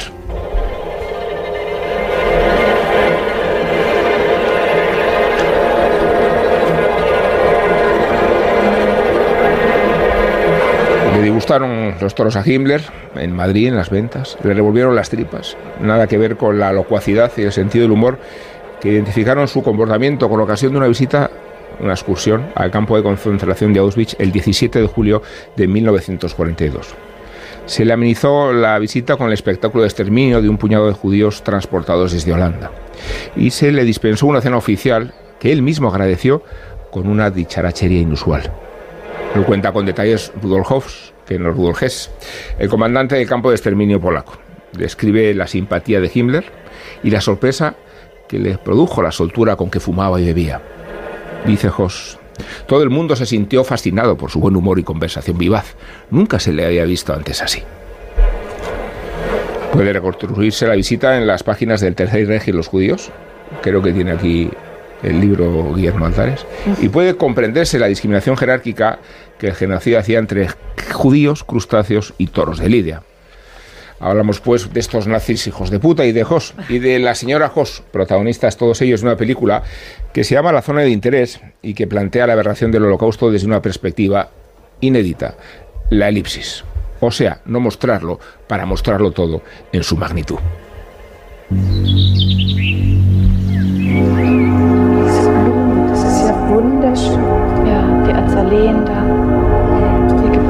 Gemüse. Bisschen Kräuter, auch Rosmarin. Hier ist rote Beete. Das ist Fenchel. Die Sonnenblumen. Ja. Und hier ist der Kohlrabi. Die Kinder essen Este es un pasaje de la película donde la mujer de Hoss habla con su madre, que ha venido a visitarla, y asombrada, ¿verdad, Rosa? Ah. Le cuenta, pero hija, ¿cuánto has prosperado tú? Que venías de familias humildes, yo misma, que había sido criada de una de estas judías de mierda, resulta que lo que has prosperado a la vera del campo de concentración, lo que crece en las plantas y florece por tu la- prosperidad de burguesa El abono, el abono de la ceniza. Eh, eh, eh, eh, eso, por ejemplo, no es cierto. Hedwig Hoss era de familia acomodada. Eso es una cosa que ha hecho Glazer porque le ha dado la gana. Eh, Sobre todo teniendo en cuenta que Martin Amis ni siquiera nombra a Rudolf Hess y a su mujer. ¿no? Es decir, eh, lo de la novela de Martin Amis, La zona de interés, que, que interesó a, a, Glazer incluso antes de que se publicara, porque se habló mucho antes de que se publicara, es una comedia de, de oficina. Es decir, se habla de celo, tal, entre los funcionarios. Es decir, no tiene nada que ver con, con la película eh, y de lo que más se habló antes de publicarse incluso la, la, la novela de Martin Amis era del humor. ¿Se puede, ¿Se puede hacer humor con esto? Bueno, es decir, el propio Amis al final hace un ensayo sobre la representación del de la, falta de explicación del holocausto, ¿no? Entonces, la, la película esta nos vuelve a, a- a ese asunto de la representación del horror. El horror puede representarlo, y además el horror del holocausto que es un horror aparte de cualquier otra cosa, porque es una industria de la, de la muerte perfectamente ejecutada y perfectamente ejecutada por Rudolf Höss, ¿no? Entonces, la representación del horror puede ser eh, la de Shoah, de Claude Lanzmann, que es gente contando cosas, es decir, mm, están contando, son testimonios y testimonios y testimonios de, cómo estaban en, eh, en un campo o en otro, cómo los trasladaban, o, o- o decir, lo que supone el holocausto contado por sus protagonistas. Puede ser el hijo de Saúl, donde estamos viendo el cogote o la cabeza de, de, un Sonderkommando, pero tampoco estamos viendo lo que pasa. Y ya aquí, el- el- rizando el rizo absolutamente, vemos una casa adosada al, al campo de exterminio de, de Auschwitz, vemos la torre de Auschwitz, vemos las chimeneas de Auschwitz, pero mm, y luego hay un diseño de sonido extraordinario y una, y una música, eh, unos tiros, unos gritos, es decir, eh, eh, cuando hablamos de que los Simpsons tienen muchos niveles de lectura o algunos... eh, hay cosas que entienden unas personas, hay cosas que entienden otras, no todo el mundo entiende todo. Aquí tú tienes que tener un nivel de lectura de saber lo que es el holocausto para entender el horror en que una señora se pruebe un abrigo de pieles o que te hablen de Canadá o de diamantes escondidos en la pasta de dientes. Me he pedido, y una de las amigas dice, me he pedido más pasta de dientes. Dice, como que listos son estos tíos, ¿no? Eh, Es decir, que sí que se hacen algunas menciones a, a lo que está pasando ahí, pero no lo suficiente como para que si no sabes la historia de, de- del holocausto y de lo que está pasando en la valla de al lado de, de la casa y para que te estremezca, ya digo, lo del abrigo de pieles o un señor echando ceniza en, en- en el, en el jardín, eh, te estremezca, ¿no? Es decir, porque tú ya tienes un conocimiento previo, es decir, me parece una película interesantísima y, y desde luego una película que no tiene nada que ver con la novela de Martin Amis, siendo la novela de Martin Amis estupenda, pero es, es otra, otro asunto. La- el Y a- abrigo de pieles, la vez el abrigo, es el espíritu de la novela. Sí, ¿eh? el abrigo de pieles que se palpa y del que se saca una barra de labios, Claro, que claro, se prueba, que se sienta para ver cómo le Está sienta muerta. el color. Esa- Una barra de labios usada Sí, de la sí. muerta eh, en, el, en el esto. La- digamos, el rastro de vida de la persona que está al otro lado del muro. Eh, abundando en todo lo que dice Rosa y, y sobre todo fijándome en lo que ella ha dicho, que es el aspecto de, de la industria de, de la muerte. Habláis de la banalidad del mal esta mañana. Hay una cosa que la zona de interés refleja perfectamente, que es la parte práctica del holocausto, que es porque, y también en cuanto a los dif- diferentes niveles de lectura y la interpretación que los ciudadanos convencionales hacen de lo que está pasando a su alrededor, la aceptación y el uso. Es decir, esa persona que está prosperando como de otra manera no hubiera podido en una situación atípica y de la cual se va a aprovechar ignorando completamente lo que sucede al otro lado. Es decir, yo prospero porque otras personas están siendo asesinadas eh, de manera injusta al- en, la, valla, al otro lado de la valla de mi casa y me da exactamente igual. Eso eh, se, se- se, digamos, se, se refleja en el tema de los sonidos que decía Rosa, que está conviviendo permanentemente con la familia. Tú oyes a los niños reír al mismo tiempo que estás oyendo a los tiros, o estás oyendo el mecanismo de tal, o estás viendo el humo, o estás viendo las cenizas trenes. caer. Cada vez que los trenes que tren en el llegan, que es una cosa que en otro aspecto dice, yo vivía un crío, eh, esta mañana to- ponían eh, cortes de, de los hijos de Jos, una de las hijas de Jos haciendo sus recuerdos de infancia, ellos oían un tren y esos niños tienen el recuerdo de infancia de había un una vía de tren al lado de mi casa. Casa, que es un, re- un recuerdo que pueden Sí. eh, arrancar cualquier novela de infancia eh, en un entorno bucólico. Y realmente lo que te está, desde el mismo arranque que te, pla- te, te enseña una, eh, una excursión al río, con ellos haciendo un picnic en un plano general que mantiene durante un buen rato hasta que caes en la cuenta de dónde estamos, qué es lo que está sucediendo y qué es lo que te van a contar, en ese momento no sabes nada de esta gente. Y es poco a poco como te, cómo te va introduciendo. A partir de esa mirada despegada, a partir no solamente de generales, sino de planos siempre oblicuos, siempre en diagonal, es decir, la mirada es súper importante. El hijo de Saúl tiene la experiencia en primera persona. Es decir, nosotros vamos con el Soderkommando, eh, nosotros estamos pegados a su cara, es su cogote, pero es que es su vivencia, es su punto de vista, es un punto de vista personal. Este es un punto de vista completamente despegado para observar y para retratar a los personajes y que tú tomes las decisiones, o sea, la- la- el juicio que tú quieras lo vas a hacer sobre ellos. Ellos él solamente te lo está y además es que ni siquiera de manera frontal. Prácticamente todos los planos son en diagonal, casi todos son oblicuos y en diagonal. Eh, Siempre son, Sí. Y muy digamos, una y, gen- y- y siempre muy abiertos, planos muy abiertos. No hay ningún primer plano No, hay- no hay no un les solo, vemos- y eso ya, ya os sorprende muchísimo. y no les vemos la cara a esta gente. no hay un casi solo nunca. primer No plano hay en la ningún juicio a ellos. Y, y es fundamental. Yo por, quiero eso, en por la... eso no identificamos a la protagonista con la Así, ana- perdona, anatomía déjame, que, ter- caída, ¿no? déjame que termine. Claro, es que, eh, la- bueno, la Sandra Juleres, que ha tenido un año glorioso. Sí. Quiero Sí, sí. enlazarlo, el tema del humor que decía Sergio, y ya te lo, te lo lanzo, con Sexy Beast, que es otra de las obras de Jonathan Glazer, que creo que es la más conocida, porque Under Skin no tuvo tanto recorrido, pero Sexy Beast tuvo incluso una nominación para Ben Kingsley en su día, que es una película que habla, de, no tiene nada que ver, es la historia de un, de un criminal, de un tío que roba bancos y que circunstancialmente ha matado a alguna persona, pero vamos, que no es un asesino, al que vuelven a buscar cuando ya está retirado, pero sí tiene que ver con el uso eh, práctico del, del- crimen, es decir, en- en- evidentemente en otra dimensión. Y esa sí que tenía mogollón de cargas de ironía, es decir, él no es ajeno a esa ironía, pero sabe perfectamente, o sea, aquí toma una decisión estética que es, aquí esto no se puede utilizar, por lo mismo que decíamos antes, porque las adaptaciones literarias tienen que sopesarse cada una. Yo puedo ser un autor que di- disfruta de la ironía o del sarcasmo, pero en esta historia no me vale. Entonces él ah, la, la- extirpa completamente de, de la historia de la zona de es, interés. es muy interesante y yo creo que es el meollo, además del debate, eh, eh, comparar la novela de Martin Amis de 2014 con, con, la, con la película por las decisiones eh, mm, estéticas, y morales que se toman, que bueno, la moral es estética, quiero decir, no, no, no, es, es lo mismo, cuando tú decides eh, un punto de vista estás eh, tomando una decisión moral siempre, ¿no?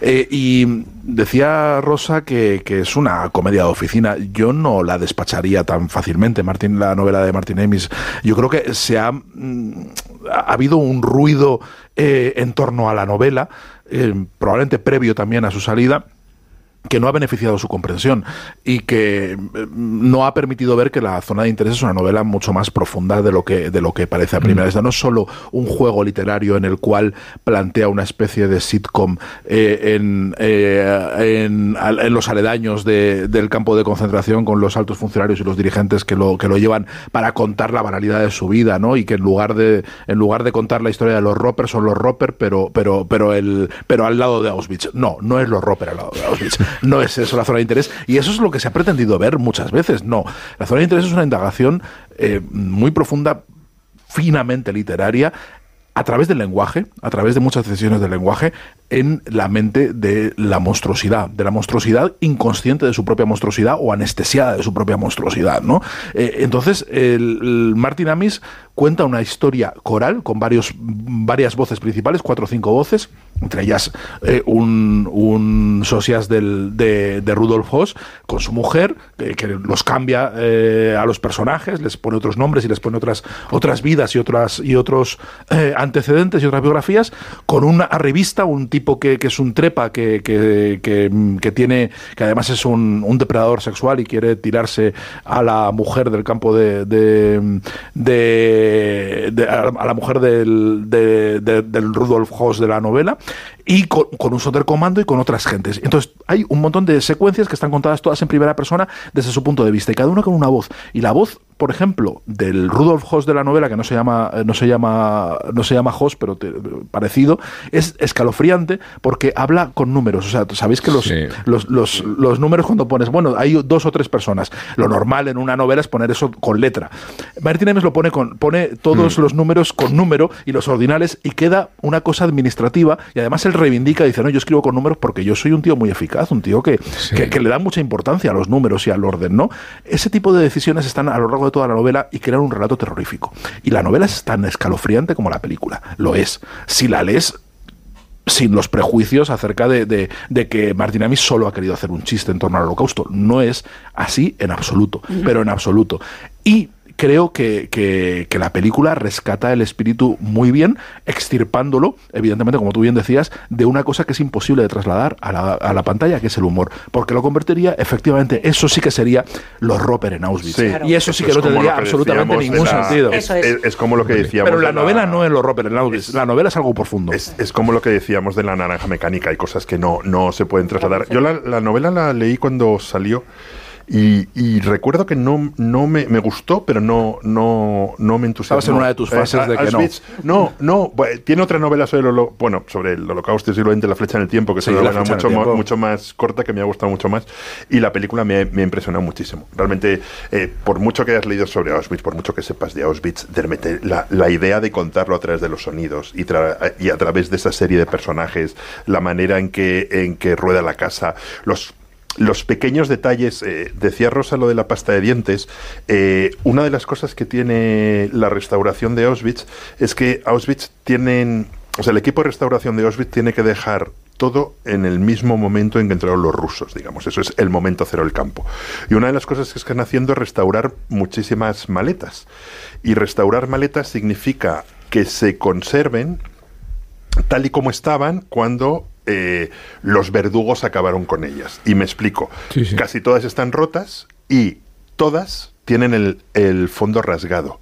Lo cual significa, es un, un dato muy importante porque significa Están que buscando. buscaban joyas y diamantes en Escondidas. las, escondidas en las, en las maletas. Y es impresionante, bueno, nos enseñaron una serie de maletas y todas se han arrancado, que es un poco lo de la, lo de la pasta de dientes. O sea, está lleno de pequeños detalles. Y luego es una película que me han dado ganas de, de leer. Antes decía Ramón, eh, Rubén, ese no es el libro de. No, Rubén. No es, no es el libro de Friedlander, aunque sí que estuve buscando cosas este fin de semana, el libro de Friedlander, al igual que el de Hannah Arendt, sino es un libro que he descubierto por, es- por, por, por una crítica que leí sobre... Pero que diga bien Friedlander y Arendt y no lo diga bien. Bueno, es mi dislexia, no reáis de mi dislexia. El Reamón todavía, el Reamón, por ejemplo. Soy, soy, disléxico y, y, y, y cierro cines. Eh, y es un libro que, que citaban en, en una de las críticas que, que leí, que es de Thomas Hardin, eh, Thomas Hardin se llama Hans y, y Rudolf, y lo publicó Círculo de Lectores, y es un libro lo que llevo leído, no me da tiempo a leerlo entero, buenísimo porque cuenta la vida paralela entre Rudolf, Rudolf Hess, que es el, el número 3000 de carné del partido nazi. O sea, es un nazi muy, muy, muy temprano. Ahí te dicen el, el número exacto, creo que es 3250. O sea, es un nazi muy temprano que escucha a Hitler en cervecerías de Múnich, que forma parte de los Friedkorps, que son esos, esos cuerpos de choque previos a los nazis, que son una especie de grupo paramilitar que intenta reconquistar eh, Lituania, que luego se los, se los, se los cargan, y un, un judío de una familia poderosa y rica que fue el que le encontró. Porque después de, la, del, de 1945 Rudolf se desvanece y cuenta la historia del tipo que, que le encontró y las vidas paralelas que a la vez, o es un capítulo uno un capítulo el otro y te va haciendo un gran fresco de, de Alemania. Y la película en el fondo es un gran fresco del nazismo y del holocausto. Todos los personajes que van apareciendo por ahí, por ejemplo, los empresarios, una de las cosas en, a- en aquella visita a Auschwitz, donde realmente estuve con todos los responsables, en un grupo de periodistas, nos explicaron todo y dijeron, una de las cosas menos estudiadas, porque es muy compleja y porque es muy delicada, es la relación de la industria alemana con Auschwitz.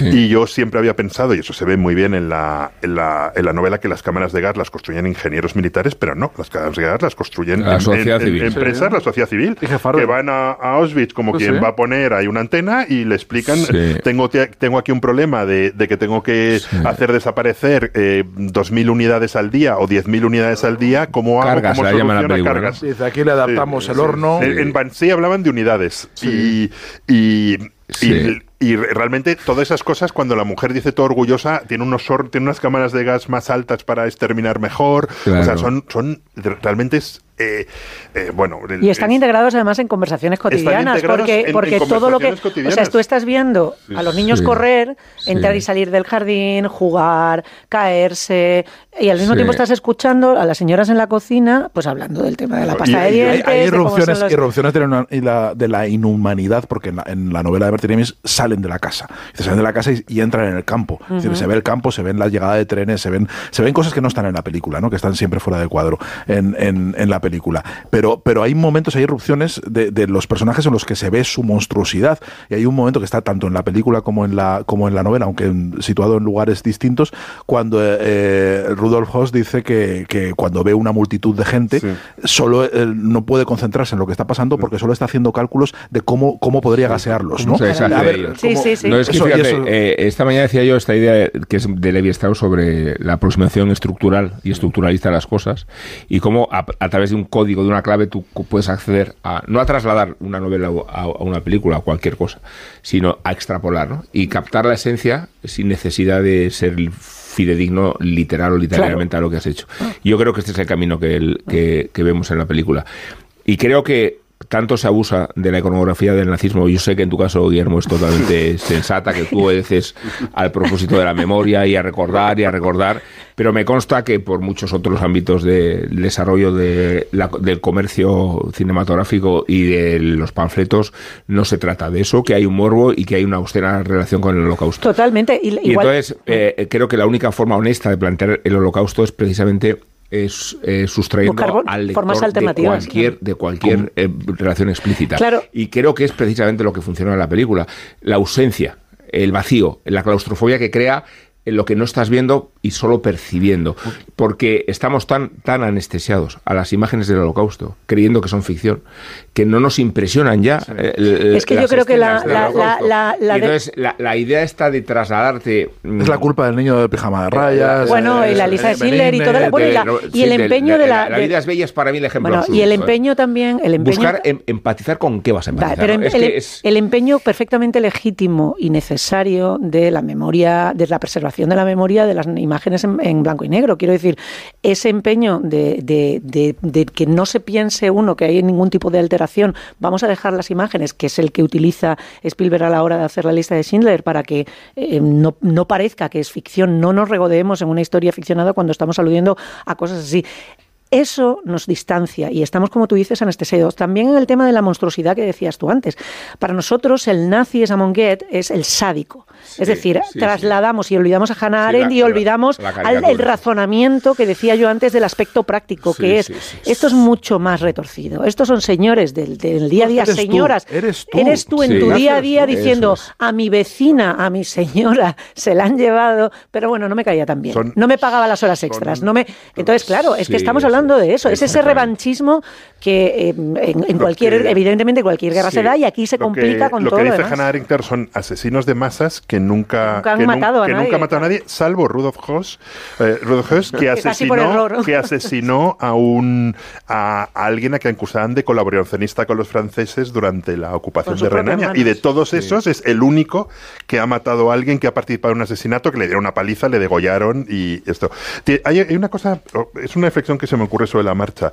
El, el holocausto tiene una cosa que es incomprensible, que es, el holocausto son las cámaras de gas y nadie sobrevivió a las cámaras de gas. Porque las propias pers- las, po- las pocas personas que salieron vivas, porque de, de vez en cuando alguien, por lo que sea, salía viva, los, los. Los Sonder Sonderkommandos lo avisaban y lo mataban. Entonces, claro, el holocausto se basa en una experiencia que no conocemos. Y en cierta medida la película lo no sé si es voluntario o es una gilipollez lo que estoy diciendo, pero claro, de las cámaras de gas lo que sabemos son el, el sonido de la muerte. O sea, se ponían ahí y oían los gritos, no sé qué. Y lo que vemos en la película es el sonido de la muerte, pero, pero no lo vemos. Y, y so- Claro. so- sobre el holocausto hay una... Sobre las imágenes del holocausto está el, el libro este de Didi Huberman que se llama Imágenes pese a todo, que es sobre los Sonderkommando que consiguieron hacer unas fotos de la quema de cadáveres en la, en la, en la puerta. Eh, y yo creo que, que, que eso realmente es una resolución, es, Sí. es una forma de resolver lo que creo que es una genialidad de la, Sí. de, Hay- de- de la película. Hay un pasaje de la novela maravilloso que tiene que ver con lo que estás diciendo, en el que uno, el Sonderkommando, que es uno de de los personajes, eh, tiene reflexiones en su fuero interno que intenta, tiene sueños de venganza. Tiene sueños de decir, bueno, yo aquí soy un miserable, no voy a volver nunca porque no le puedo contar a mi mujer Lo que he hecho. lo claro. que he hecho, no voy a, y, sé- y me, ale- me alegro de no volver nunca porque no podría contárselo esto a nadie, ¿no? Y entonces a- había un, los Sonderkommandos tienen un pacto de, de memoria, un pacto de contar, dice, vamos a contar esto y vamos a enterrar el relato, ¿no? Y hay unos Sonderkommandos que ya han muerto y que han enterrado eh, las memorias de este hombre y lo desentierran. Lo desentierran para leerlo y lo, y lo lee con los otros Sonderkommandos. Y empiezan a leerlo y empiezan a leer el, el relato. Y dice, un niño de 7 u 8 años estaba a su lado y habló así, vaya, eres judío y llevas estos niños encantadores a la cámara de gas solo para seguir vivo. vivo. O sea, el, el- el niño interpela al Sonderkommando moralmente, ¿no? Y, y los Sonderkommandos dicen, basta, basta, es intolerable. Y dice, no, no destruye eso. No, para- si la memoria es eso, no queremos dejar nada de memoria, porque dice, no, no, no es por la, no es que se sintieran mal porque un niño les dijera qué tal, sino porque era inverosímil. Dice, esto es inverosímil. Dice, ¿qué cuentos estamos contando? Dice, ni siquiera somos capaces de contar esto bien. Dice, Sí. no nos creemos estos judíos, no nos creemos esto que estamos contando. Es que la película Entonces hay- destruyen el, docu- el Hay un documento. momento que es eh, eh, en esta naturalidad y normalidad con la que vive la convivencia con el campo de exterminio, cuando de- se produce el traslado de Hoss, que además lo, lo llevan a Oranienburg, ¿no? Se habla del campo de concentración de Berlín, ¿no? Eh, él eh, a- aporta su grado de cualificación Sí. para gestionar un, un campo donde han muerto Es el que 800.000 más, personas claro. ya. Y, y ella objeta, eh, pero con el futuro que hemos construido aquí, con la casa que tenemos, con lo que ha prosperado nuestro jardín, nos Mira tú vamos qué a ir papeleta ahora. me voy a ir ahora yo a Berlín. Y, y a mí esta naturalidad ¿no? es, es tan estremecedora que, que- que tiene mucha más eficacia. Pero además es que es, la, es la, el resumen de lo que es el, el Tercer Reich. Ella le está diciendo, es lo que siempre habíamos soñado. Sí, o sea, le- utiliza esas palabras. Es que al final la película funciona como un resumen completamente de lo- en pequeño, en lo doméstico, de lo que es el sueño del Reich, que es nosotros hemos soñado esta vida bucólica, ajena, Porque ellos se con- sentían en la colonos natura- en el este, con- que era una cosa en muy importante. plena La naturaleza. Y criando para a estar nuestros nosotros hijos, tenemos que exterminar a todos eso estos. es, y esta gente nos sobra, y estamos, y, y es, y simbólicamente tiene muchísima potencia. Estamos aquí en esta pa- en este paraje extraordinario donde nada nos perturba. ella es un- El Me da el igual lo que esté al otro lado el del río, muro. caballo, Los niños perro. corren tranquilos, Sí, sí. respiran aire puro, no se mezclan con otras razas, no se mezclan Claro, con y- gente y luego putrefacta. es muy impresionante cuando sale el... eh, sabemos que es un monstruo, pero cuando ella, por ejemplo, amenaza a una de las criadas, tiene muchas criadas y sospechas que, que- que son prisioneras, Claro. y cuando una de ellas hace no sé qué, ella está cabreada porque van a traer a su marido y dice, limpia eso que aquí estás, mu- que aquí sabes que... Que tengo siete como tú, Que, ¿vale? que- que Sí. tienes muchas más posibilidades de sobrevivir o algo así. Le dice, o sea, Sí, le sí, dice una monstruosidad ab- absoluta. O sea, que en O todo momento ellos ¿eh? saben lo que pasan. O la, escena, escena pros- que de la prostituta. crudísima, crudísima, sí, sí. sí. Bueno, vamos a hablar un poco con Venegas, que también tiene derecho a intervenir en este programa de éxito, ¿no? ¿Os parece?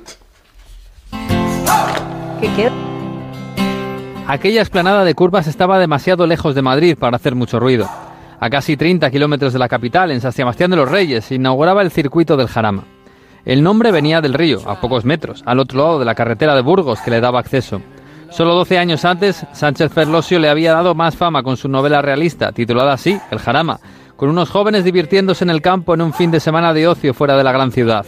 Pues en aquel río, un poco más al norte, fue donde el RACE compró una enorme colina para un megaproyecto de viviendas, ocio y un circuito de velocidad. El Jarama fue inaugurado en julio de 1967 con la presencia de Franco, de los príncipes de España y de Juan Antonio Samaranch. La grada principal tenía capacidad para 35.000 personas, pero no se llenó. Pocos tenían coches de carreras y los aparcamientos eran áreas de tierra removida en los aledaños. Compitieron turismos y ganó un Porsche 911. La pista se había cuidado para darle un aire moderno, con curvas muy técnicas y desniveles. La FIA exigía 3.400 metros de recorrido para poder albergar la Fórmula 1, así que el trazado se quedó en 3.404. Se gastaron oficialmente 60 millones de pesetas en el proyecto. Y allí se fue el mundo del motor, a la nueva meca del asfalto español. Nueve carreras de Fórmula 1, mundiales de motociclismo, camiones, resistencia, F2, turismo. Algunos de los más grandes de la historia pasaron por allí, como Fittipaldi, Niki Lauda o el gran ídolo de la casa, Ángel Nieto. Con el tiempo y el deporte moderno, el jarama empezó a ser engullido por otros circuitos, otros dineros y hasta por la propia ciudad de Madrid, que llegó a sus puertas. Desde el año 98 no pasa el Mundial de Motos por allí.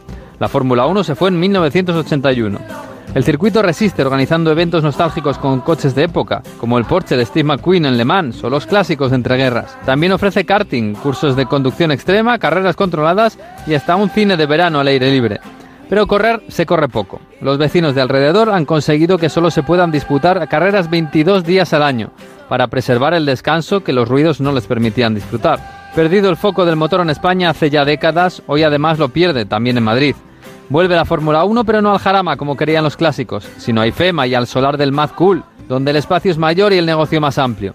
A pesar de todo, ahí sigue el circuito de Madrid, el Jarama, a menos de 30 kilómetros de la Puerta del Sol, donde el metro cuadrado ya vale mucho más que las carreras. La Cultureta. Rubén Amón. Onda Cero. La avería del coche, la universidad de Ana. No sé cómo voy a llegar a fin de mes. Tranquilo. Si alquilas tu piso con alquiler seguro, puedes solicitar el adelanto de hasta tres años de renta para hacer frente a imprevistos económicos o nuevos proyectos. Infórmate en alquilerseguro.es o en el 910-775-775. Alquiler Seguro, la revolución del alquiler. Cuando rascas un rasca Cleopatra, un rasca Link o cualquiera de los rascas de la 11, no solo puedes rascar premios. ¿Ah, no? ¿Y qué más puedes rascar? Pues puedes rascar un buen momento, una anécdota divertida con tus amigos y puede que hasta mucho dinerito. Eso sí que sería una buena anécdota. Venga, dame un rasca. Con los rascas de la 11 tienes un montón de maneras divertidas de rascar momentazos y premios de hasta un millón de euros. Rascas de la 11, rasca el momento. A todos los que jugáis a la 11, bien jugado. Juega responsablemente y solo si eres mayor de edad. La Cultureta. Onda Cero.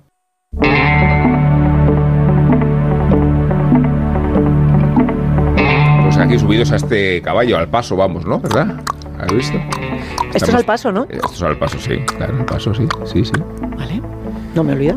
No hemos hablado nunca de mis experiencias de cuestas. ¿Como jinete? Yo, yo he tenido caballo, ojo, y, ¿Alguna yegua, y vez? yegua, sí. ¿Alguna vez? ¿Alguna vez sí? Sí, yo creo que sí. ¿Sí? Sí.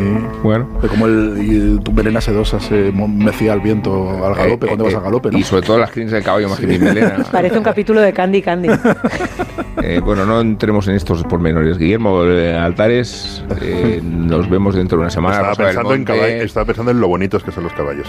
La tenemos un poco amordazada. Sí. Tranquila, Rosa, que, que te entendemos, te entendemos perfectamente. Isabel Vázquez, Muy buenas noches a todos. buenas noches. Sergio Molino, a ti, eh, no en último lugar, sino en, en el primero respecto al entusiasmo que nos produce a todos Muchas. el dineral. ¿Qué Muchas vas a hacer con ¿Qué el vamos, dinero? qué Tapar vamos a hacer con el dinero, Sergio? Tapar agujeros, ¿no? ¿Qué vamos a hacer con el dinero? He pedido que me lo, he, he pedido que me lo den en moneda fina Y en billetes en pequeños. billetes pequeños, y marcados. lo voy a poner en una piscina y me voy a sumergir en él como el tío Gelito. Qué maravilla, ¿no? Eh, eh, José Luis López nos ha conducido al otro lado de la pecera, nos ha asistido el guion de Ana Ramírez. También el trabajo en producción de María Jesús Moreno. Este es un programa que tiene muchísimo Mogollón de gente esfuerzo, implicada. muchísimo talento sobre todo. Yes. Y se despide JF como acostumbra a hacerlo todas las ediciones y esta no va a ser una excepción y eso, en una semana aquí estamos, lo prometemos. We shall overcome. We shall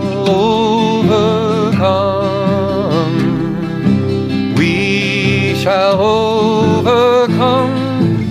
Mañana es el décimo aniversario del fallecimiento de alguien que numerosas administraciones del gobierno de Estados Unidos no habrían dudado en calificar de auténtico grano en el culo. Sí, tal como suena. Me refiero al gran Pete Seeger, un activista social y político, referente fundamental de la canción protesta, y que, lógicamente, se convirtió en uno de los principales objetivos de la caza de brujas. Poco importaba que hubiera dejado de militar en el Partido Comunista, muy desencantado al ir destapándose las barbaridades que cometió Stalin. Pero fue puesto en la lista negra y sus canciones fueron vetadas por casi todas las emisoras. Pete en realidad lo tenía todo para ser perseguido, desde su árbol genealógico, porque su padre fue un pacifista que se opuso a la Primera Gran Guerra. Pero es que Pete había estado involucrado desde muy joven en los movimientos de lucha obrera y apoyó al bando republicano en la Guerra Civil Española con numerosas canciones. Cantaría también a la Revolución Cubana, estaría a favor de la lucha por los derechos civiles y por supuesto también en contra de la guerra de Vietnam. Y si nos ceñimos estrictamente a la música, también fue divulgador junto a los Lomax y a finales de los 40 participó en un importante show radiofónico multirracial en el que coincidió con Led Belly. De hecho, en 1951 obtuvo un número uno con una de las canciones de Led Belly, Good Night Irene, que interpretó con sus Weavers.